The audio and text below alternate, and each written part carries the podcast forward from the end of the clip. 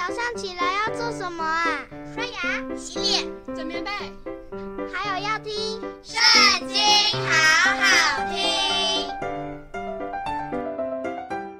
大家好，又到我们读经的时间了。今天要读的经文在诗篇第一百二十篇。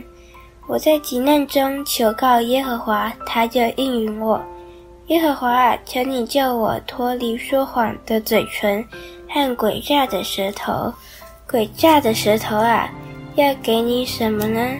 要拿什么加给你呢？就是勇士的利剑和罗腾木的炭火。我寄居在米舍，住在基达帐篷之中，有祸了。我与那恨恶和睦的人许久同住，我愿和睦，但我发言，他们就要征战。今天的读经就到这里结束了，下次记得还要跟我们一起读经哦，拜拜。